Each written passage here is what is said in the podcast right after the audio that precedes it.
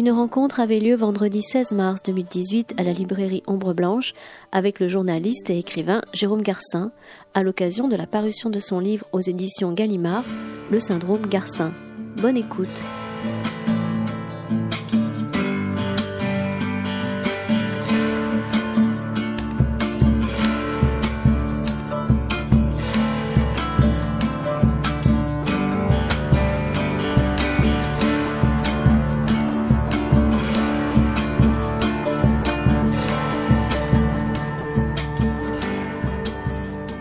Bonsoir à tous. Bonsoir. On est ravis d'accueillir Jérôme Garcin. Euh, on se sent un peu bête quand il faut le présenter parce que tout le monde le connaît.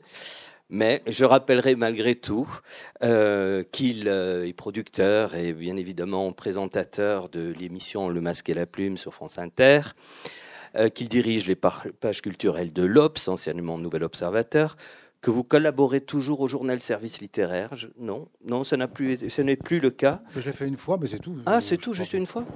Et on retrouve comme ça. oui, c'est des, sur les bios, c'est toujours étrange, effectivement. Euh, et en revanche, ça, j'ai vérifié, vous faites pas toujours partie du jury du prix Renaudot. Oui. Voilà. Alors côté littérature, une trentaine d'ouvrages, des récits, La chute de cheval, euh, qui a pris Roger Nimier, Théâtre intime, Olivier des romans, c'était tous les jours Tempête, Bleu Horizon, des essais pour Jean Prévost, Le Voyant, nos dimanches soirs, un journal, un livre de correspondance, de dialogue, la direction de divers ouvrages, et je m'arrête là pour me focaliser sur le dernier né, à savoir le syndrome de Garcin. Le syndrome de Garcin avec le petit bandeau là qui m'a lâché tout à l'heure, médecin de famille, à prendre au pied de la lettre, puisque le propos est de d'écrire cette lignée de médecins euh, qui, qui, forment votre famille, du moins jusqu'à vos propres parents, jusqu'à vos grands-parents compris, avec justement euh, un portrait euh, bien plus développé du grand-père Raymond Garcin et de Clément Lyomet. Voilà. Euh, on pourrait peut-être commencer par le titre, le syndrome de Garcin. De quoi s'agit-il? Alors, le syndrome de Garcin, enfin, je, ne le souhaite à personne. Euh, c'est pas, c'est pas un titre, un exercice de mégalomanie, parce qu'on on, pourrait l'imaginer un instant. Non, c'est le, c'est une paralysie progressive des nerfs crâniens.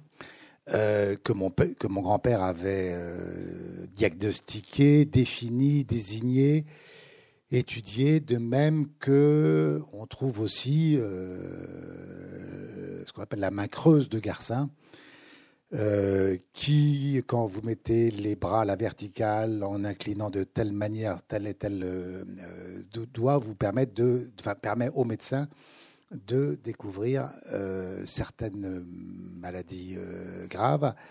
Donc, ce syndrome de Garcin, euh, évidemment, euh, aujourd'hui encore, on m'en parle comme d'un des syndromes euh, les plus connus en neurologie. Mais il faut savoir que dans le livre, je raconte que je porte beaucoup d'autres syndromes que celui que celui-là, puisque un, qui est plus connu, c'est le Guillain-Barré que vous connaissez sans doute les uns et les autres. Ça, c'est mon arrière-grand-père. Et quand on remonte comme ça jusqu'à Napoléon, ça me rend je porte un nombre de syndromes euh, indirectement absolument colossal. Ce qui fait qu'à un moment donné dans le livre, d'ailleurs, je raconte qu'il vaut mieux ne pas être euh, trop euh, euh, soucieux de sa propre euh, santé, parce que sinon, si j'étais accablé de tout ce que ah mes aïeux ont découvert, ça serait dramatique. Euh, L'Académie de médecine a, souligné que c'était votre cas était plutôt unique, une, une telle ligne. Voilà, l'arbre généalogique, d'ailleurs, merci l'Académie de médecine, parce que ça m'a permis d'avoir des informations que je n'avais pas. D'abord, il faut, il faut rappeler mais ça vous le savez tous que je ne suis pas médecin, et très loin de l'être. mais à un moment donné, j'ai lu que ça vous, ça vous avait tenté. Vous aviez envisagé ça En fait, j'ai. Oui, après, je répondrai à la seconde question.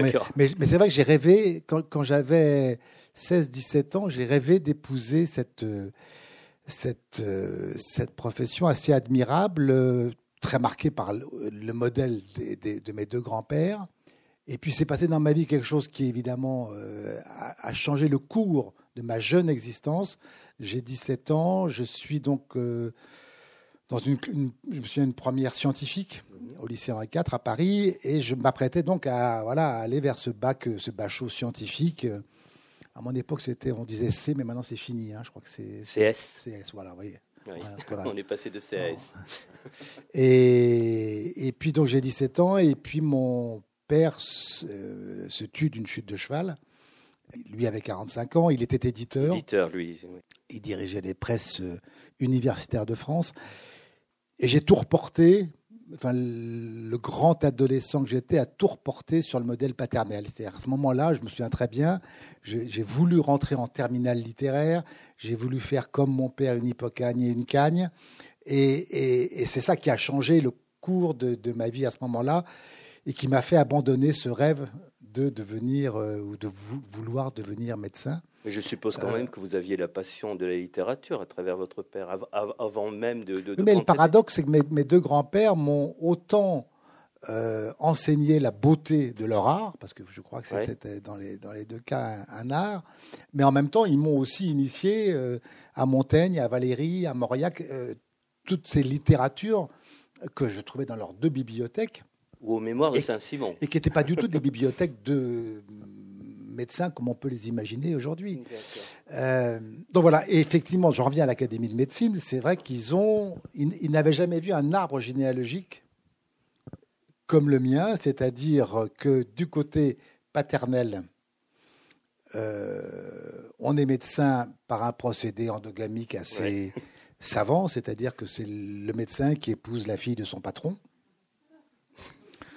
Euh, donc Garcin, Raymond Garcin, mon grand-père, épouse la fille du professeur euh, euh, Guillain, qui était neurologue, qui épouse la fille du professeur Chauffard, qui était le médecin de, Verlaine à Brousset, ah qui épouse, etc. Je, je, vous passe, et on remonte comme ça en escalier jusqu'à Napoléon, puisque le premier de cette lignée transversale était le baron Boyer, qui était en fait un, barbier qui était monté d'Uzerche euh, pour vendre des, des, des bœufs à, Paris. Euh, c'était l'époque où les barbiers faisaient et la barbe et, le, et, les, et, les, et les saignées. Et donc, euh, voilà, en arrivant à Paris, il, s'est mis à regarder un tout petit peu ce qui se passait dans les, dans les salles de dissection à, à Paris. Et donc, il est devenu médecin. Je ne suis pas convaincu qu'il ait été, qu'il été tout à fait compétent, mais euh, toujours est-il qu'il est devenu quand même le premier chirurgien de Napoléon, euh, qui lui a donné d'ailleurs en, guise de récompense ce titre de baron. Euh, et donc Boyer était le premier, et après la fille de Boyer a épousé. Bon. Alors évidemment, ça pose toujours la question de savoir si si on est choisi parce qu'on est par le, son, son beau-père, parce qu'on est le plus compétent, le plus brillant, là, ou si c'est pour d'autres raisons. Bref, moi je veux croire que c'est quand même par compétence. Donc ça c'est Garcin, donc de Garcin jusqu'à Boyer, donc jusqu'à euh, Napoléon. Et du côté maternel, plus simple. mon euh, grand-père Clément Launay, lui était pédopsychiatre, très grand pédopsychiatre. Donc ça n'a rien à voir avec la neurologie, mais lui était fils de médecin, petit-fils de médecin, et lui c'est en ligne directe. Donc là c'est la, c'est plus l'escalier, c'est l'échelle. Et euh, imaginez que le premier Delaunay, il était euh, médecin, euh, chirurgien sur les champs de bataille de Napoléon. Donc, c'est vrai que c'est un, un, arbre, un arbre très, très, très troublant qui, qui remonte à la même époque, qui me laisse même imaginer dans mon livre. Je ne suis pas romancier pour rien, que voilà, qui peut-être que mes deux aïeux se sont rencontrés, le oui, sur le champ de bataille, oui. Vous voyez, sur, bah oui, bon, il y a du monde sur ces champs de bataille. Il y a surtout beaucoup de malades et de blessés.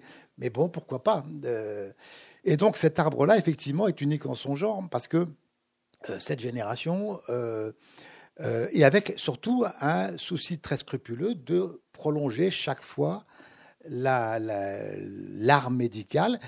Et puis tout s'arrête effectivement à mes parents, c'est-à-dire qu'un jour, la, fille du professeur Clément Launay euh, invite à danser euh, le fils du professeur Raymond Garcin, ils s'aiment, euh, ils se marient, et, et, et, tout d'un coup, ils déracinent, enfin ils déracinent, ils, arrêtent de prolonger cet arbre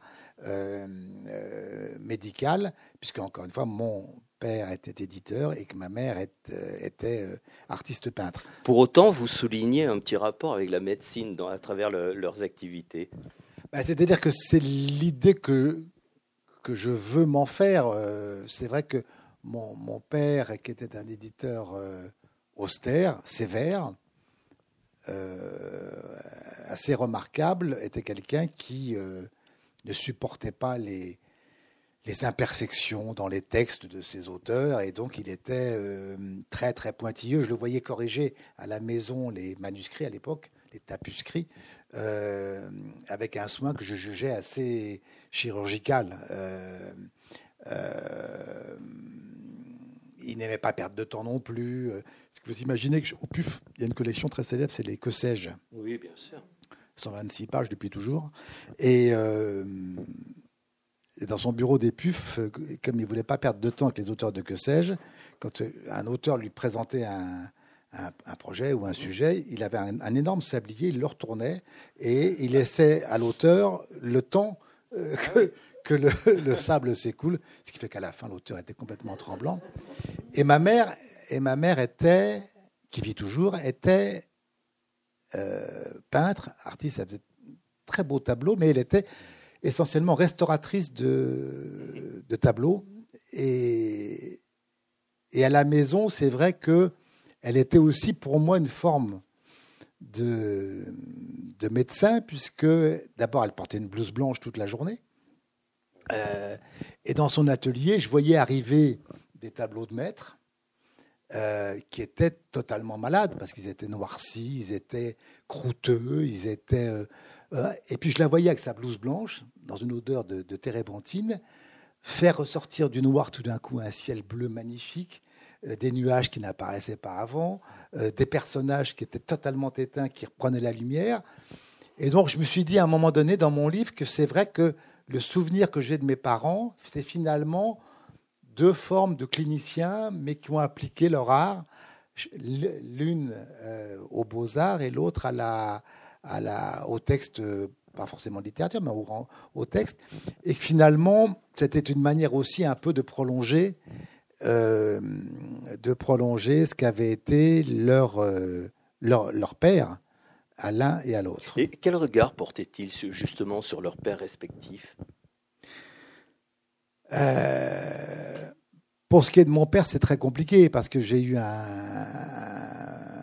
Mon grand-père Raymond Garcin est mort euh, jeune, en 1971, euh, et d'un cancer, du fumeur. Et mon père est mort deux ans après, en 73. Donc ça fait un raccourci de temps pour le fils et petit-fils qui est évidemment troublant, parce que je vois encore mon père m'annonçant la mort de son père, de mon grand-père. Il était très, très, très, très atteint, mais euh, et c'est vrai que, que moi je ne pouvais pas imaginer que deux ans après il allait, il allait faire cette, cette, chute mortelle. Il avait une passion pour son, pour son père. Il avait gardé tous les articles, les études qui avaient paru sur Raymond Garcin euh, le, lendemain de sa, sa mort. Et hum, une grande, grande admiration et en même temps, ils étaient cinq enfants. Hein. Mon, père, mon père était le, le, frère aîné et, et, en même temps, ayant hérité de lui euh, une incroyable pudeur, on ne se raconte pas. Enfin, là, là encore, c'est le syndrome de Garcin. Là, là je pense que ni mon grand-père ni mon père n'auraient souhaité que je raconte tout ça, tellement c'était une famille, où euh, encore une fois, très austère, où on ne. Euh, que, il ne faut pas oublier que mon grand-père Garcin, en plus, avait épousé la famille Guillain, mhm. une grande bourgeoisie médicale, euh, alors que lui venait des. Mon grand-père Garcin est né à, à, la Martinique, dans une famille pauvre. De bas et de loin. qui a fui la. Il était né à Basse-Pointe, qui a fui la l'éruption de la montagne Pelée, c'était à ce moment-là, qui a obtenu une bourse à Fort-de-France pour pouvoir étudier la médecine en, France. Et, et donc, et qui était devenu un personnage à sa manière, mais, qui était très loin de ses propres origines, et sociales et géographiques.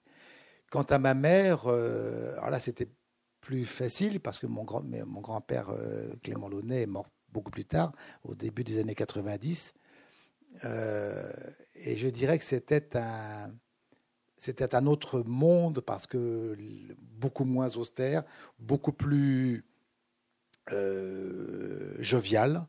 Euh, c'était pas une, une médecine rigoriste. encore une fois, c'est pas les mêmes, non plus les mêmes disciplines. Hein. La pédopsychiatrie telle que la pratiquait mon grand-père maternel, pour l'enfant que j'étais, était à peine une médecine puisque il n'y avait pas d'instrument. C'est pas comme à la salle pétrière, quand j'allais voir mon grand-père Garcin, évidemment, je voyais un, monde euh, qui était celui de la grande neurologie, qui n'était pas comparable à la pédopsychiatrie. Mon grand-père Laudet, d'ailleurs, étant un des premiers à relier ces deux spécialités, qui étaient la pédiatrie et la psychiatrie, à une époque où on était l'un ou l'autre. Hein. Mais bon, c'était une médecine sans outils, sans, sans euh, qui ne donnait pas l'apparence de l'être. Et, voilà, j'ai follement aimé mes grands-parents maternels, euh, comme j'ai beaucoup euh, aimé mes, grands-parents paternels. Mais c'est un, c'est mais j'ai le souvenir, pour, puisque vous me posez la question de la manière dont mes parents les voyaient, j'ai le souvenir surtout de, de la mort de mes, de mes grands parents maternels. Donc euh, Clément Launay euh, euh, meurt d'un infarctus tardivement. et j'ai, moi j'étais en Normandie, j'appelle ma grand-mère pour lui dire que, à quel point je suis triste, etc. Et elle me dit, mais tout va bien, t'inquiète pas. Clément est parti, mais je vais le rejoindre, euh, tout va bien. Et dans les heures qui ont suivi, elle est morte, elle n'était malade de rien du tout. Elle s'est, endormie, elle s'est laissée mourir, elle ne pouvait pas supporter de vivre sans lui. Et donc on a mis dans, l'église les deux cercueils à côté l'un de l'autre. Pour moi, c'est un exemple de fusion, de fusion euh, amoureuse absolument euh, magnifique et, pour le coup inoubliable. Exceptionnel. Euh, on a évoqué l'Académie de médecine, mais c'était aussi facile que ça de, partir à la recherche de la documentation. Je ne me rends pas du tout compte. Tout, est. Ah non, moi, tout est à l'Académie, j'ai trouvé les. Mais vous savez, le problème que j'ai eu avec ce livre, contrairement à, euh, à d'autres, euh, c'est que la médecine, c'est pas l'équitation. C'est-à-dire, je peux, je peux assez facilement vous racontez des choses très sophistiquées sur la haute école. Là, sur la médecine, encore une fois, n'étant pas médecin, il fallait que je comprenne d'une part ce qu'étaient ces syndromes, ces mhm. maladies, euh, mais surtout ce qu'était la médecine de ces époques-là, parce que beaucoup de ces mots-là n'ont plus aucun sens aujourd'hui. Euh, donc là, j'ai fait des recherches. Euh, et je vous rassure, je vous épargne quand même beaucoup de choses, parce que le livre à l'origine faisait 150 pages de plus que j'ai enlevé, enlevé, enlevé, parce que tout d'un coup, je me suis dit, en train de faire la, médecine pour les nuls et c'est insupportable. Il faut faire, il faut aller vers le l'essentiel à l'os, mais il faut pas. Cela dit, donc j'ai dû comprendre. j'ai dû comprendre. En même temps, ce que j'ai appris d'essentiel, en lisant certains traités euh, et certains textes, notamment les conférences que donnaient mes deux grands-pères, ce que j'ai découvert et qui m'a peut-être le plus troublé, euh, c'est à quel point, jusque tard dans le XXe siècle, ils ont pratiqué une médecine, l'un et l'autre, euh, qui avait vraiment hérité des siècles précédents. C'est-à-dire comment, avec Raymond Garcin et Clément Launay, surtout avec Raymond Garcin, le neurologue, qu'on est passé, après sa mort, à une autre forme de, médecine. Je m'explique en deux mots, c'est que c'était une médecine tellement humaniste, tellement clinique, je raconte dans le livre cette histoire. Euh, bon, euh, euh, quand on prend l'histoire de, de, Raymond Garcin à, la Salpêtrière, c'est une époque aussi. À mon avis, c'est pas forcément la meilleure chose qu'ils aient fait les médecins à cette époque-là. C'était ces consultations publiques, comme on retrouvait avec Charcot. Enfin, vous connaissez le tableau. oui, tout à fait. C'est-à-dire que le patient était amené sur une tribune et le professeur s'adressait aux internes, aux élèves souvent étrangers, mmh. et et exposait un cas devant tout le monde. Ça, c'est fini. Mais en même temps, l'essentiel du travail de la, du neurologue Raymond Garcin, c'était d'ausculter ces, ces, malades, ces patients, euh, essayer de les comprendre avec des outils qui étaient euh, le coton, qui étaient le diapason, qui étaient des tubes chauds et froids. Il n'y avait rien de contondant, il n'y avait rien surtout de sophistiqué, il y avait encore moins d'examens complémentaires. Et ça donnait lieu à des scènes, mais euh, comment dire, euh, là pour le coup que j'étais à même de comprendre. Euh, c'est-à-dire, je prends un exemple que je raconte, qui reste pour moi toujours assez fascinant, une femme malade, chez qui on suspecte une sclérose en plaques, arrive donc à la tribune, à la salpêtrière. mon grand-père pratique cette médecine qui était la sienne, c'est-à-dire visuelle, auditive, olfactive, orale. Euh, et euh, il remarque que cette femme porte un, collier euh, de ce cas totalement dédoré, totalement noirci. Et donc il l'interroge, tout ça en public, et mais qu'est-ce que vous faites dans la vie? Et, elle lui répond, je, je tiens un stand dans une foire. Mais un stand de quoi? demande mon grand-père un stand de tir. Et à ce moment-là, il se met à réfléchir. Euh, et il va aller avec deux assistants. Il faut l'imaginer en col dur, euh, cravate et costume trois pièces, à, la foire du trône, pour aller vers le stand de cette. Euh, et il comprend que c'est en fait le fulminate, fulminate de, de, Mercure qui a provoqué en fait un syndrome cérébelleux chez cette femme. Et donc, il mène une enquête à la Sherlock Holmes, mais qui est fondée d'abord sur une relation avec le patient, avec le malade, qui reposait sur des gestes, sur des, choses que ne pratique quasiment plus la médecine aujourd'hui, et encore moins demain, où il n'y aura même plus de contact physique entre le patient et le, médecin, et tout se fera par, euh, en 3D par algorithme et de manière numérique. Mais donc, cette médecine-là, elle était en même temps magnifique parce que tout d'un coup, quand on, quand on me raconte, parce que ça, on me l'a raconté, beaucoup d'élèves de, de, mon grand-père m'ont raconté. Le neurologue, il était à la salpêtrière, quand on raconte la visite qui pouvait prendre des heures et des heures, euh, pas, il n'y avait pas de course après la montre, de lit en lit, avec ce protocole un peu suranné. Hein, c'est le patron, et puis derrière, il y a les internes, et puis il manque que la clochette. quoi. Euh, euh, mais cette procession n'empêche qu'il s'arrêtait de lit en lit, il prenait le temps de toucher, d'écouter, de comprendre. Et, ça donnait de. Encore une fois, je ne suis pas le contempteur du progrès, et d'ailleurs lui-même a fait ouvrir à la salpêtrière un laboratoire très très perfectionné. Mais le problème, c'est que il, disait attention au fétichisme des électrodes, c'était sa grande formule. Euh, euh, nos seuls maîtres, à nous médecins, c'est les malades, et, euh, et, que bientôt, on est c'est l'époque que beaucoup de médecins m'écrivent aujourd'hui pour me dire qu'on est passé à un stade où, toutes les manières, les examens complémentaires précèdent maintenant presque la relation essentielle, essentielle euh, humaine euh, avec, le, avec les bases. Donc tout ça, si vous voulez, je réponds un peu longuement, pardon, à votre question, mais évidemment, il y a des choses que je ne comprends pas. Mais ce que j'ai compris, c'est que cette médecine-là, que je trouve très belle, euh, est menacée de disparaître complètement. Et qu'il se trouve que... vous voyez, les, les, les, les, je reçois aussi beaucoup de, de, de, lettres pour l'instant d'étudiants en médecine, mhm.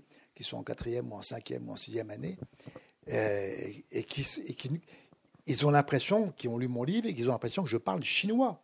Quand je leur raconte, quand je leur raconte les livres qu'il y avait dans les bibliothèques de mes deux grands-pères, ils ne comprennent même pas de quoi je parle.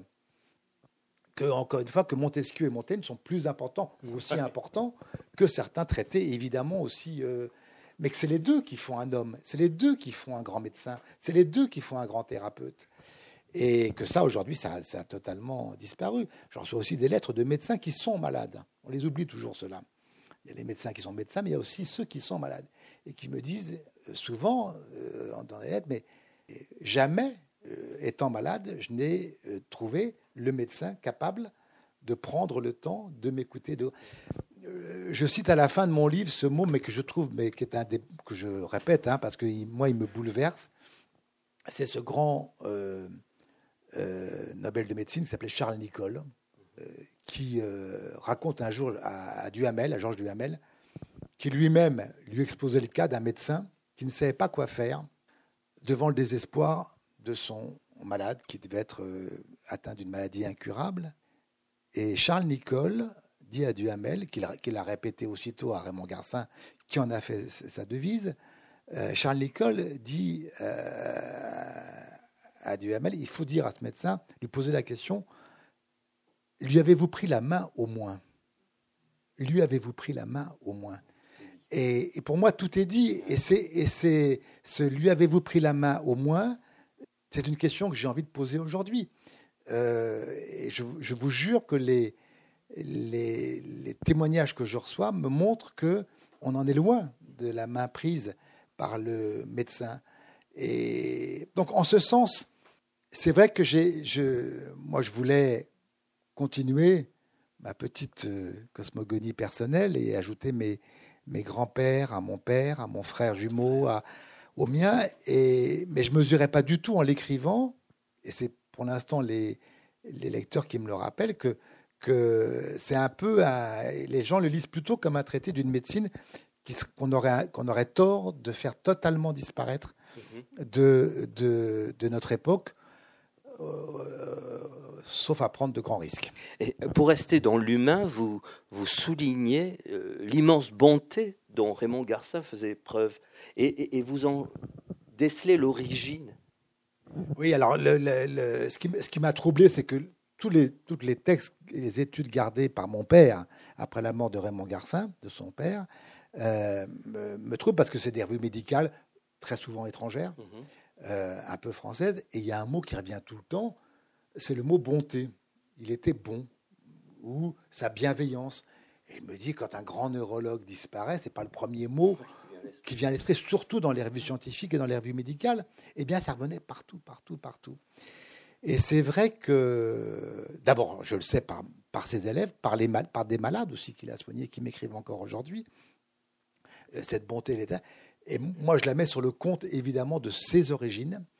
Euh, J'en reviens à la Martinique natale, qui a, joué un rôle très important dans son, dans son évolution euh, intellectuelle. D'abord, il a quand même été, il faut imaginer, c'est un enfant, il est quand même témoin de cette tragédie qui a été l'éruption de la montagne Pelée à la Martinique. Et il arrive tout jeune avec sa bourse en métropole. Et alors qu'il commence à peine ses études, on l'envoie comme infirmier, on est en 1915, 1916, dans les, sur, sur le front. Voilà un homme qui passe de, l'éruption de la montagne Pelée à cette boucherie des tranchées de 14-18. S'il n'y a pas de quoi former d'ailleurs un, un, futur médecin, il y a. Bon. Euh, euh, et en même temps, arriver en métropole, tout jeune, qu'on le veuille ou non, euh, c'est un exilé. C'est un exilé qui n'aura de cesse jusqu'à la fin de sa vie de rassembler en priorité comme interne autour de lui des Vietnamiens, des Haïtiens. Euh, il y a un écrivain que vous devez connaître, Jean Métellus, grand écrivain qui était, qui était neurologue. Et qui a écrit sur votre. Qui a, fait, qui a fait tout un roman, d'ailleurs, chez Gallimard, sur mon grand-père. Il l'avait rebaptisé Charles-Honoré Bonnefoy. Mhm. Et lui raconte bien, d'ailleurs, Métellus, justement, ce basculement d'une médecine à une autre après la, mort de, Raymond Garcin. Et donc je pense que sa, sa forme de bienveillance, cette forme de bonté, venait aussi de ses origines et du besoin euh, physique de soigner. Dans le meilleur des cas, de sauver, mais on sait que ce n'est pas euh, toujours possible, mais au moins de soigner, de, de réconforter. Et euh, du côté Launay, c'était différent parce que moi, je voyais quand j'allais voir mon grand-père Launay à l'hôpital Hérold, euh, je voyais des enfants comme moi. Je ne comprenais pas d'ailleurs ce qu'ils faisaient là.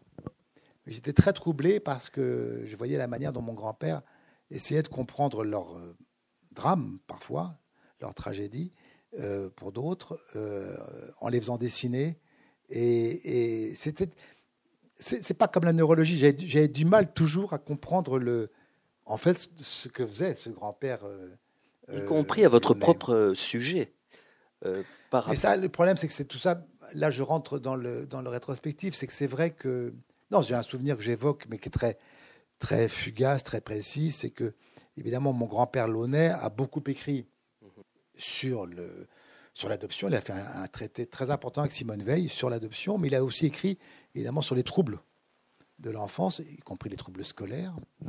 Et puis, euh, et puis, il y a quelques années, au moment où j'étais en train d'écrire Olivier, le livre sur la, perte de mon frère jumeau, euh, je tombe sur un, dans un de ces livres sur le, ce que le, traumatisme que provoque la mort du frère ou de la sœur quand on est un enfant. Et je me dis, rétrospectivement, mon grand-père ne peut pas ne pas m'avoir regardé avec un œil qui était à la fois qui était l'amour du grand-père, mais qui était aussi l'œil du spécialiste, du pédopsychiatre. Et en même temps, ce souvenir que j'évoque là est très précis.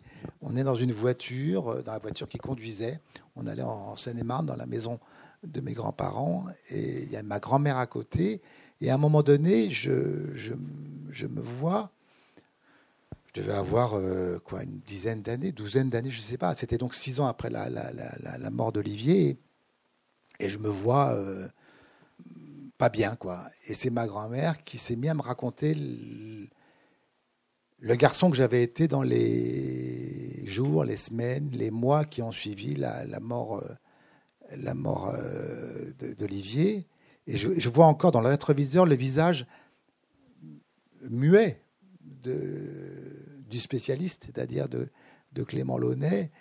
Et en fait, il était incapable de, je pense, d'être autre chose que le grand-père. Il ne voulait pas devenir le spécialiste de... Parce que la perte d'un frère ou d'une sœur, c'est terrible. La perte du double, du jumeau, c'est encore ou de la jumelle, c'est quelque chose qui est encore plus, euh, indicible. Euh, pour parler de manière plus, plus légère, justement par rapport à ce, ce, ces grands-parents qui sont également médecins par rapport à, leur famille, c'est que justement, euh, ils refusent de, de, de, de soigner, de donner le moindre. C'est pas des médecins de famille, c'est-à-dire que c'est des médecins de famille. Euh, mais une fois qu'ils ont passé le, le seuil de la maison. Vous pouviez tousser. Hein. Ah non, mais ça, d'abord, il revenait sans, sans rien. Hein. Il n'y avait pas de euh, stéthoscope, il n'y avait rien. Il n'y avait rien. Et, et puis, il ne voulait pas.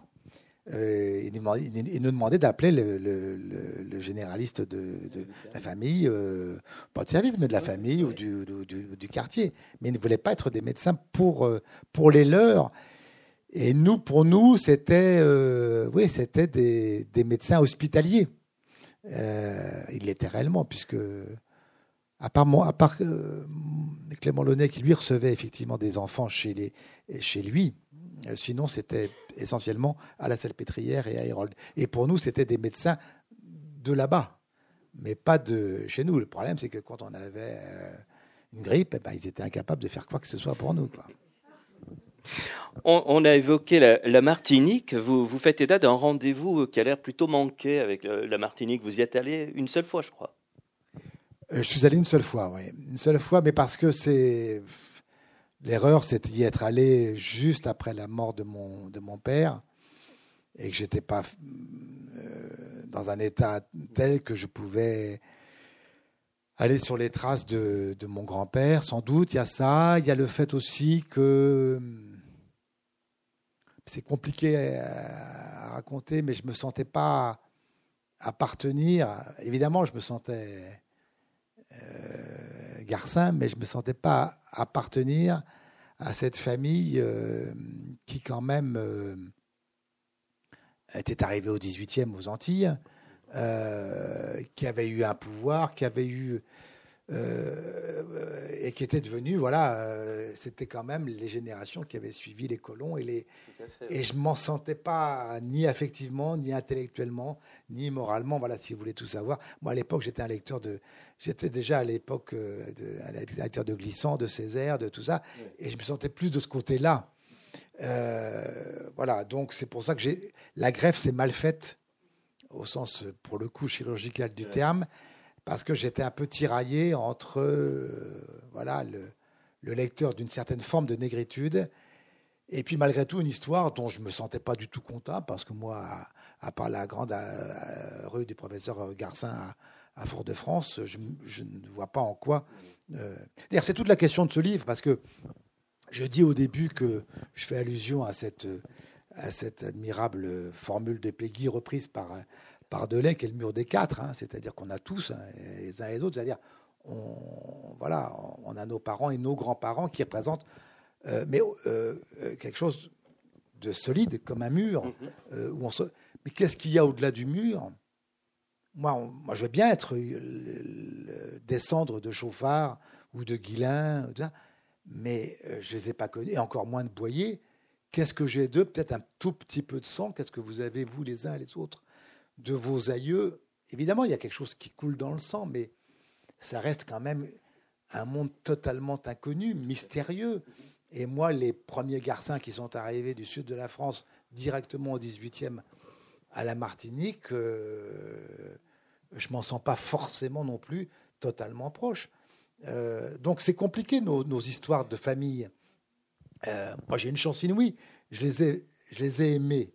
Mes parents, mes grands-parents, je sais bien que c'est pas la mode, c'est plus des choses qu'on fait, et encore moins d'écrire sur ceux qu'on a aimés, puisque maintenant il faut arrêter d'écrire que sur ceux qu'on déteste, et si possible, sortir des secrets encore plus abominables pour bien montrer qu'on a des raisons de les détester. Moi, c'est pas ça. Moi, je suis dans l'exercice littéraire qui correspond à l'exercice médical de. Vous parlez d'une certaine innocence. C'est-à-dire la gratitude, une, une, forme de bienveillance, et même si elle est démodée, elle ce que, là pour le coup, ce que je leur dois. Euh, je crois que euh, apprendre à aimer est plus, parfois plus difficile que d'apprendre à, détester et que moi, je leur dois beaucoup et je suis fier de le dire que j'ai pour eux de la gratitude, comme j'en ai d'ailleurs pour d'autres personnages que j'ai portraiturés dans d'autres de mes mhm. livres, à qui je ne dois rien familialement, mais que, qui s'appelle Jacques Lucéran, le résistant aveugle, qui s'appelle Jean Prévost, le résistant du Vercors, qui s'appelle Jean de la ville de Miremont, le poète de, de Bordeaux qui s'appelle euh, Mort dans les tranchées, qui s'appelle Étienne Bedan, admirable écuyer. Euh, euh, ces gens-là, pour eux, j'ai de l'admiration, mais j'ai aussi de la gratitude, de la gratitude. Mhm. Et, et c'est là-dessus que je fonde les livres que j'écris. Et et voilà, et tant pis si c'est pas encore une fois très. Mais il y a un souci aussi de transmission. Vous évoquez les propres enfants euh, en, disant il est plus facile de d'écrire que de dire. Mais là, là c'est pareil, c'est un, c'est une forme de traumatisme, c'est-à-dire que la, le fait de, de n'avoir rien trouvé dans le bureau de mon père euh, sur nous, c'est-à-dire sur ses enfants, je me disais qu'il allait laisser quelque chose puisqu'il était aussi écrivain, pas simplement éditeur. Et évidemment, comme il est mort de cette chute de cheval très jeune, il ne pouvait pas imaginer laisser quelque chose. Et, et, c'est vrai que, et c'est vrai que moi, dès, comment dire, dès le moment où j'ai commencé à écrire, c'est-à-dire tardivement, euh, sur moi, sur les nôtres, j'ai voulu, j'ai voulu euh, transmettre à nos enfants euh, ce que je n'ai pas trouvé dans le bureau de mon père. Et je crois que c'est aussi important. Euh, quand j'ai écrit Théâtre intime, par exemple, je voulais déjà raconter à nos, à nos trois enfants la comédienne qui avait été euh, leur mère sur scène, qui ne pouvait pas évidemment avoir vu au moment où je l'ai, où je l'ai rencontré le prochain livre que je suis en train de commencer à rêver d'écrire, c'est sur mon beau-père, que sur Gérard Philippe, en me disant, après tout, il est temps aussi de raconter à mes propres, euh, à, ses petits enfants, l'homme qu'il a été, le comédien qu'il a été. Donc, tout ça est dans ma tête assez cohérent, mais ça procède toujours de la même, euh, voilà, du principe que vous appelez euh, de transmission, mais qui est aussi le principe de bienveillance et de, et de gratitude. Euh, on a parlé de, du travail de, peintre de votre mère, mais ce goût de la peinture et, cette pratique de la peinture, Raymond Garcin aussi l'avait. Vous avez quelques souvenirs à ce sujet? Oui, parce que Raymond Garcin travaillait tout le temps, c'est-à-dire qu'il travaillait du matin jusqu'au soir, y compris pendant les vacances. Il ne s'octroyait qu'un tout petit peu. Donc c'est tout ça, ça se passe en Normandie. Euh, à Saint-Laurent-sur-Mer, sur la plage, sur la plage euh, de d'Omaha Beach, euh, où on ne boit pas que du cidre, et, et, et, qui était donc la Normandie de, de sa femme, de, de, la Normandie Guilain, bref, peu importe. Et, et là-bas, je le vois tout le temps sortir de son bureau pour une seule chose, c'était aller peindre des aquarelles, et qui étaient d'ailleurs très jolies. Euh, vous avez conservé euh, Moi, j'en ai, et puis d'autres de la famille en, en ont. Et, j'ai évidemment, parmi ces souvenirs, un qui m'a marqué, parce que je partais avec lui souvent seul. Euh, dans, il conduisait une énorme. Il conduisait très très mal, très très lentement. Il était paniqué. Il avait une énorme Versailles. Je ne sais pas si ça veut dire quelque chose, une Versailles et à, 10, à 10 à l'heure. Et dans les descentes, je vous dis pas, c'était quelque chose de. Et, on partait tous les deux jusqu'à la pointe du Hoc. C'était à, pied, c'est à un quart d'heure. Et avec, avec la Versailles, c'était une trois quarts d'heure à peu près. Et on arrivait là-bas, il plantait son chevalet sur la, au sommet de la pointe du Hoc. C'est la fameuse pointe où les Rangers canadiens ont, ont escaladé au moment du débarquement de 44. Et, et là, il mettait, il était toujours, toujours col dur, cravate, costume trois pièces, même si je sais bien qu'il fait pas toujours très très très chaud euh, en Normandie, mais même euh, donc euh, très habillé. Seule concession à ses origines, c'était un, chapeau de paille caribéen qu'il avait sur la, sur la tête. Il sortait de son chevalet et il peignait. Et ce qui était magnifique, c'était que et, j'ai la preuve de ce que je dis, c'est que il peignait donc l'herbe de la pointe du hoc, les trous de la pointe du hoc, et la mer qui peignait derrière ces trous, c'était pas la Manche. Elle était bleue comme jamais j'ai vu la Manche, mais bleue comme. Et tout d'un coup, je, je, le voyais peindre. C'était la Là, c'est la mère de, de son enfance.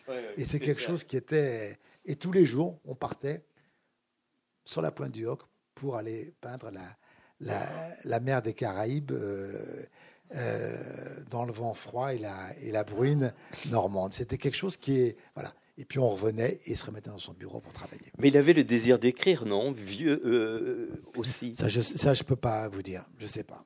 Je sais Ce pas. goût de la littérature. J'ai retrouvé des conférences magnifiques de lui, des, des, leçons inaugurales, écrites comme avec des pleins des déliés, c'est des, des, textes de dictée, quoi. C'est magnifique, mais est-ce qu'il aurait raconté sa vie? Je ne sais pas. Je pense que, je pense que fondamentalement, fondamentalement, encore une fois, sa pudeur, sa réserve l'en aurait empêché. en, tout cas, il ne se serait ni flatté, ni, je crois, beaucoup épanché. Et j'ai retrouvé une, une, conférence qu'il avait donnée en Belgique euh, pour un congrès de médecine euh, magnifique quelques jours, et je dis bien quelques jours, après la mort d'Olivier, de, mon, jumeau, euh, en 62, et, je me, et, une sorte de texte, mais qui pourrait être presque un texte religieux, tellement c'est un texte sacerdotal, magnifique, sur l'exercice de la médecine. Et je me dis, faire un, si beau texte littéraire, euh, alors qu'il vient de perdre son petit-fils dans des conditions tragiques, je me dis, euh, oui, s'il avait vécu plus, peut-être qu'il aurait été un, peut-être qu'il aurait écrit à la manière de Claude de, de, de, Delay, à la manière de ces grands médecins qui ont été aussi des, des, chroniqueurs de leur euh, de la médecine. Mais justement, les, les écrivains médecins sont grosso modo, vous, me corrigez si je me trompe, mais euh, ceux qui vous ont permis d'entrer en littérature en tant que lecteur, c'est les premiers livres que, que, que vous avez appréciés, non? Ben, non, pas, pas, forcément, mais simplement, il se trouve qu'il y a un tropisme familial, c'est-à-dire que je me souviens très bien que j'ai commencé aussi à lire des. J'aimais que les écrivains aient été des médecins. Voilà, voilà. Et, donc ça, ça, ça, faisait que je lisais des, des, j'ai lu quand même la pire des littératures. J'ai lu tout, tout Cronin du début à la, à la fin parce qu'ils étaient médecins. Euh, je crois même avoir dû, j'ai dû lire Soubiran à l'époque. Enfin, c'était, terrible. Puis en même temps, j'étais fou de joie d'apprendre que Tchekhov Ah, voilà, avait été médecin. J'étais fou de joie. Mais comme quoi, on est marqué par ses, par ses origines et sa famille, parce que je me vois encore lisant Conan Doyle, moins pour les intrigues, en me disant, mais qu'est-ce que le médecin qu'il a été a pu, a pu euh, euh, trouver et, et- et- et ce qu'il a pu mettre dans ce livre. Donc voilà. Et puis c'est vrai que. Et puis après, j'ai. Alors là, dans ma vie professionnelle de journaliste, j'ai rencontré des. J'ai eu, disons que j'ai eu un penchant pour ceux qui étaient des, des très beaux écrivains, des grands médecins. J'évoque dans mon livre le, ce cas d'un médecin que, qui m'avait bouleversé, qui s'appelait Jacques Chauviré, et qui est un écrivain, médecin de campagne, de proximité, et qui habitait à Neuville-sur-Saône, et qui avait écrit quelques livres, découverts par Albert Camus d'ailleurs chez Gallimard.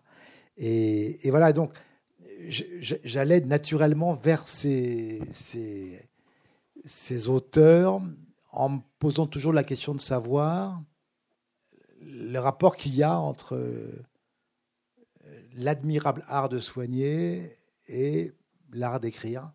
Est-ce qu'il y a quelque chose que...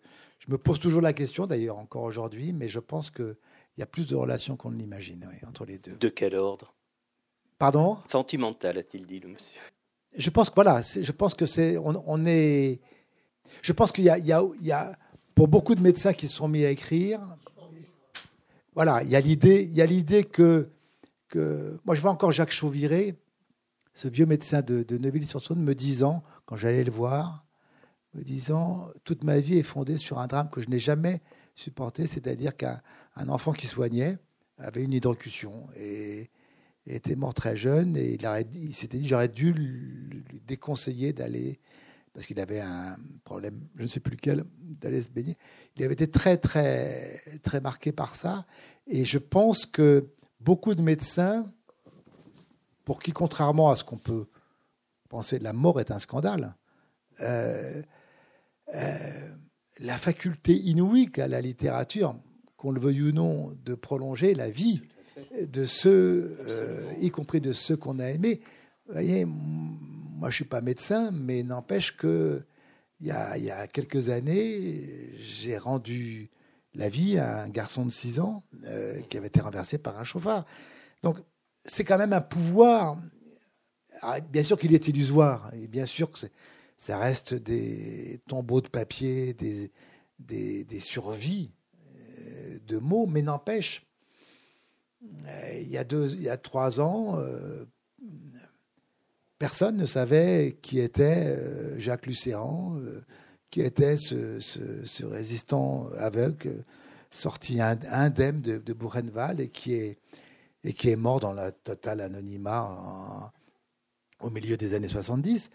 Euh, ben, à ma manière, j'ai essayé de le faire revivre et il existe aujourd'hui et les gens le lisent et, les gens. Donc, ce pouvoir-là, je, pense que les écrivains qui ont un passé de médecin ne peuvent pas, ou qui ont eu un passé de médecin, ne peuvent pas le mesurer aussi. Euh, euh, c'est pour ça que je reviens après, je vais arrêter là-dessus, cette, cette idée d'écrire aussi euh, par admiration, par gratitude, par reconnaissance, c'est que avoir cet outil-là, qui est quand même formidable, d'écrire et, de publier, euh, si c'est pas pour le mettre au, service de cet exercice-là, à quoi ça sert? Je veux dire, euh, je trouve qu'écrire pour tuer, c'est la pire chose qui soit, ou pour tuer une seconde fois. Mais écrire pour faire ressusciter, je trouve que ça vaut le coup. Absolument.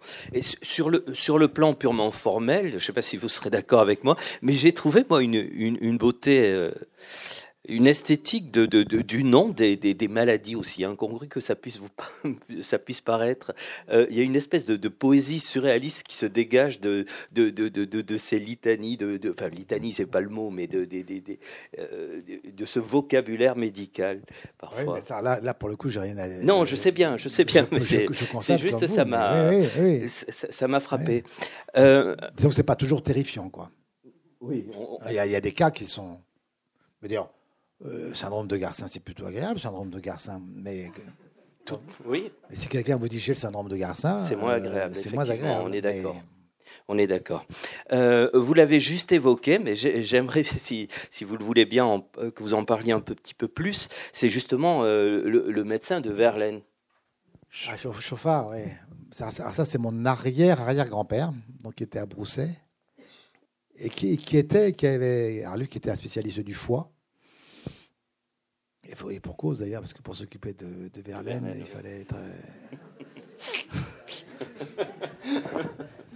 il, valait mieux. Et, et Verlaine euh, l'adorait, Chauffard. Il l'appelait le bon, le bon chauffard. Et en fait, mon, mon, mon aïeul lui avait réservé une, une chambre à Brousset. Euh, et il disait d'ailleurs, Verlaine disait, c'est beaucoup mieux que l'hôtel. Euh, et il venait voir le bon chauffard à, à, Brousset. Et quand, quand Chauffard passait avec ses, ses internes de, de il disait attention, cette chambre-là, c'est un très grand poète, on ne le dérange pas. Et c'était il avait une très belle vue d'ailleurs, la, chambre la plus. Et à 18h, 19h, il autorisait évidemment Verlaine à aller s'arsouiller en face euh, de, de Brousset euh, avec ses copains. Et là, c'était l'absinthe euh, jusqu'à jusque tard dans la nuit. Puis il revenait dormir à Brousset euh, avec la bénédiction de, de, mon aïeul. Mais c'était une relation, évidemment, parce que là encore, je veux dire, ça peut pas, bien sûr, ça fait sourire, mais, mais Chauffard adorait, adorait les poèmes de Verlaine. C'est-à-dire que, voilà, il, et lui, comme tous les autres d'ailleurs, il est, avant de, de mourir, il s'est mis à relire tout. Il y a, il y a, un truc euh, étrange, quasiment tous mes aïeux, avant de mourir, ont relu euh, tout Saint-Simon.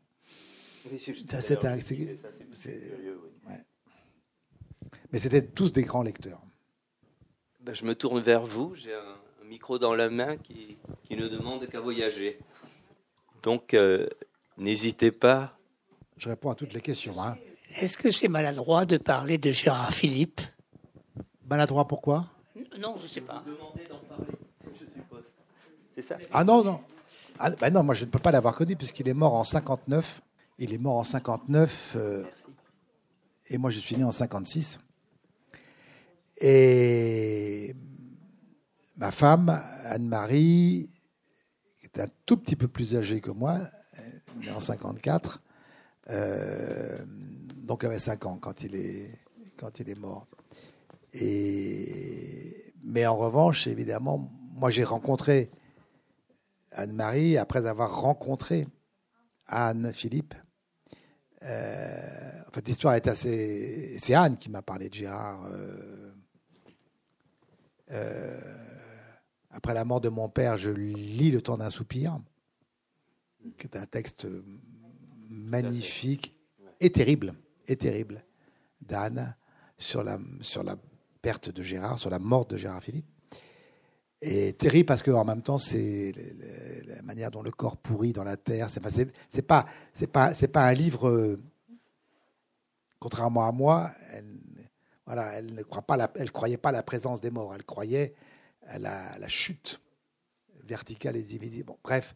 Et donc je lui ai écrit, elle me répond. Et c'est comme ça que je suis allé un jour rue de Tournon, au 17 rue de Tournon, dans l'appartement où est mort d'ailleurs Gérard Philippe. Et je rencontre cette femme euh, incroyable qui m'accueille, qui me, qui me, et avec qui j'ai des, des, des, des, discussions, mais magnifiques, magnifiques, magnifiques, parce que tout d'un coup, elle, elle réconforte le garçon que je suis, qui est tout jeune, mais voilà, qui, qui non seulement a perdu son jumeau, mais a perdu son père.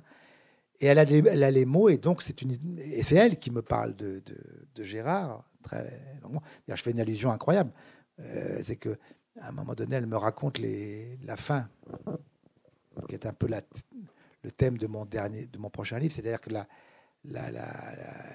on lui découvre donc euh, un cancer. Euh, il, avait, il avait à peine 36 ans, c'était pour vous dire, du, du, du, foie. Et elle me raconte que le chirurgien qui a ouvert euh, a vu qu'il ne pouvait rien faire. Donc ils ont refermé. Et, la question était de savoir si on allait dire à Gérard, Philippe, de quoi il était atteint et que ses jours étaient très comptés. Et ils ont fait le choix, Anne demandant au chirurgien, sans doute quelques conseils, de ne pas lui dire. Ce qui fait qu'il y a eu 25 jours, 20 jours 25 jours de la vie en novembre 59 de, Gérard Philippe, euh, où il s'est mis à, rêver, mais en y croyant, à rêver les rôles qu'il allait jouer, à lire les pièces qu'il voulait interpréter, à croire à son avenir. Il est mort plein d'avenir, paradoxalement. Et Anne me dit un soir, et je dis, mais qui, était ce chirurgien Elle me dit, c'était François de Godard d'Allen, et c'est mon oncle. Et, c'est pour vous dire que le, euh, ma vie est marquée de ce genre de choses, quoi. C'est, terrible. Puis voilà, et puis un jour, puisque je raconte dans Théâtre Intime, un jour, donc, euh, après toutes ces discussions avec Anne, je vois un jour passer une, fille euh, au fond de l'appartement de la rue de Tournon. Et voilà, elle, était blonde, elle portait des cuissards de, de Fanfan à la tulipe. Euh, elle, était, elle, elle, nous a méprisés, Anne et moi. Hein. Elle a claqué la porte, elle a dit salut. Et Anne m'a dit, ma fille. et moi, j'ai fait les yeux de Tex Avery et, euh, et j'ai demandé le lendemain matin son numéro de téléphone. Et voilà où nous en sommes. Mais donc, et donc tout ça pour dire que, que, que, que c'est elle qui m'a, évidemment après à Ramatuel, on a beaucoup vécu euh, euh, dans la ferme qu'il avait restaurée lui-même c'est elle qui m'a raconté peut-être le mieux l'homme qu'il avait été, l'acteur qu'il avait été, mais ça on le sait. Euh, mais on en revient à la transmission. Vous voyez, il y a ce paradoxe pour Gérard Philippe qui est inouï, c'est que il est présent encore dans les films, mais encore, il faut les trouver. Il passe de moins en moins. On en est au énième remake de, de Fanfan la Tulipe. Euh, mais l'essentiel de sa vie d'acteur, c'était le théâtre. C'était le TNP, c'était Chaillot, c'était Avignon, c'était le Prince de Hambourg, c'était le Sud. Hors de ça, il ne reste rien. Quand je dis rien, c'est rien. Quelques enregistrements audio, mais Villard, Jean Villard, interdisant la captation, qui se faisait déjà un peu à l'époque, hein, pour des raisons de principe et morales. Il disait, aller au théâtre, c'est un acte, ça a un sens. Euh, mais le filmer, le capter, c'est détruire le sens de cette démarche. Et donc, il euh, n'y euh, a rien. Et donc, si, et comme les derniers témoins du Festival d'Avignon des années 50, début des années 50, ou de Chaillot disparaissent les uns après les autres, si on n'est pas là pour raconter ce que ça a été, ce qui a été le, ce comédien théâtre, mais ce qui a été aussi cet acteur engagé. Je vous rappelle que c'est lui qui a fondé le syndicat des acteurs, qui n'existerait pas euh, aujourd'hui s'il n'avait pas... Euh, tout ça, c'est des choses qu'il faut aussi un peu transmettre et, raconter. Donc voilà, c'est on n'est pas loin de, ce que je disais, euh, sauf que là, on a, on, a affaire à une sorte de mythologie. On n'est plus dans le registre mais en même temps, en même temps, il y a cette idée qu'on retrouve dans d'autres de mes livres euh, euh, qui, sont un peu peuplés de, gens souvent morts jeunes. En même temps, il y a, on a avec Gérard Philippe cette idée que, que moi je trouve très assez réconfortante, c'est que une vie peut être très brève et être très pleine. Elle peut être très courte et elle peut être très belle. Et la sienne, encore une fois, 36 ans, enfin, vous voyez autour de nous, euh, nos frères, nos sœurs, nos enfants, nos... c'est rien, quoi, 36 ans. Quand on voit tout ce qu'il a fait. Euh, et c'est un peu ça aussi que j'essaie de, euh, de raconter quand j'évoque Jean Prévost. Pareil, il est mort à 40 ans dans le Vercors, les armes à la main. Quand on voit ce qu'il avait écrit avant, on peut remplir une vie brève. Non, on ne peut pas remplir la vie brève d'un enfant comme Olivier, mais on peut. Euh, construire. Et c'est un peu ça que voilà que j'essaye de livre en livre, de, livre en livre, d'essayer de, de, raconter aussi, et que euh, d'où aussi la difficulté parfois que j'ai de faire vieillir mes, mes personnages, réels ou imaginaires, parce que. mais ça, c'est pour des raisons personnelles. Je pense que voilà que qu'on peut aller très loin et très haut en voilà en vivant peu. Oui, mais ça, c'est dû à. Mais vous savez, qu'est-ce que vous voulez bah, je ne vais pas revenir dessus parce que je crois que j'ai dit l'essentiel déjà, puis je l'ai écrit, et puis ça, m'est assez dur à raconter, mais c'est vrai que quand vous voyez votre, votre jumeau être renversé sous vos yeux euh, et mourir, euh, euh, vous, comment dire, être l'écrivain de destins qui n'en finissent pas, c'est pas possible. C'est un bon, j'ai la chance de reconnaître mon traumatisme sans avoir fait de, ni de psychanalyse ni de bon, mais c'est évident que l'intérêt que je porte au, voilà, au destin. Et je pense, c'est pas non plus un hasard. Je pense totalement si euh, j'ai rencontré euh, un jour la fille euh, d'un homme, d'un homme qui est, qui est, mort à, 36 ans et que et qu'on a d'une certaine manière ensemble rassemblé nos voilà. Mais on, a construit là-dessus. On, a fait des enfants, même maintenant des petits enfants. Donc je veux dire que la, vie, elle avance, euh, mais à l'origine, il n'y a pas de secret. On écrit, ou on crée, ou on peint, ou on, compose de la musique sur ses propres drames, euh, voilà, sur ses propres traumatismes. Et ma manière d'écrire, c'est ça. Je pense qu'évidemment, si j'avais pas eu tout ça, je pense que j'écrirais autre chose, et, ou peut-être pas d'ailleurs, ou, peut-être pas. Hein. Ou vous n'écririez pas. Ou peut-être pas. Moi, j'aurais voulu revenir sur votre arrière-grand-père antillais, du moins votre grand-père. votre grand-père. Est-ce qu'il a émis le souhait de revenir euh, aux Antilles une fois dans sa vie, même s'il est mort euh il, a, il, a, il, a, je pense qu'il avait du mal, ah. mais il l'a fait trois fois, mais pour des raisons chaque fois professionnelles. C'est-à-dire ah, il est allé quand même, lui. Oui, absolument. Ah, d'accord, Pour des congrès, mais il n'avait pas une mentalité de. Il était devenu. Euh, il s'était construit. Forcé à devenir normand. Euh, d'ailleurs, euh, dans les, repas, hein, c'était les tripes à la mode de Caen. Hein. C'était pas pas le féroce et c'était pas la. alors... Non, ce que je veux dire par là, c'est que il se il, se protégeait. Non, mais il se protégeait. Il la peignait cette mer caribéenne. Mais je pense pas qu'il ait euh, eu vraiment envie de retourner à Basse-Pointe, euh, euh, ni d'aller ramasser le, le cendre de la, le sable cendré de la, la, montagne pelée. Parce que juste un petit truc, quand on a la chance d'avoir tout ce passé encore là qui vous attend de l'autre côté, etc., etc. voilà, ça sera peut-être le prochain livre parce que quelquefois, enfin moi j'ai fait mon arbre généalogique, ça va pas plus loin que 100 km du lieu où j'habite. Alors, euh, c'est vrai qu'on ne peut pas trop rêver là-dessus, voyez? C'est pas une question de distance. Non, mais en fait, Croyez-moi. ça fait un peu rêver quand même. Quant à Gérard Philippe, j'étais avignonnaise en 59. En 59 Oui. Donc après, après, après sa mort. J'ai vu. Euh, Vous l'avez vu à Avignon? Je, Hélas, non, parce que ah j'étais trop jeune. On ne sortait pas quand on était trop jeune à cette époque-là. Mais j'ai entendu, j'ai vu, euh, voilà, Avignon à cette époque-là, c'était quelque chose, voilà. Donc là, j'ai un grand souvenir.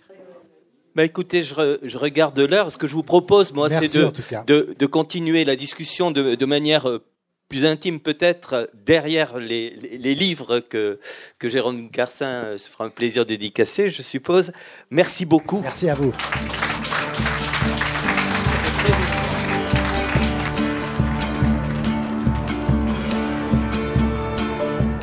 Vous avez pu écouter une rencontre enregistrée le 16 mars 2018 à la librairie Ombre Blanche avec Jérôme Garcin autour de son livre Le syndrome Garcin, paru aux éditions Gallimard.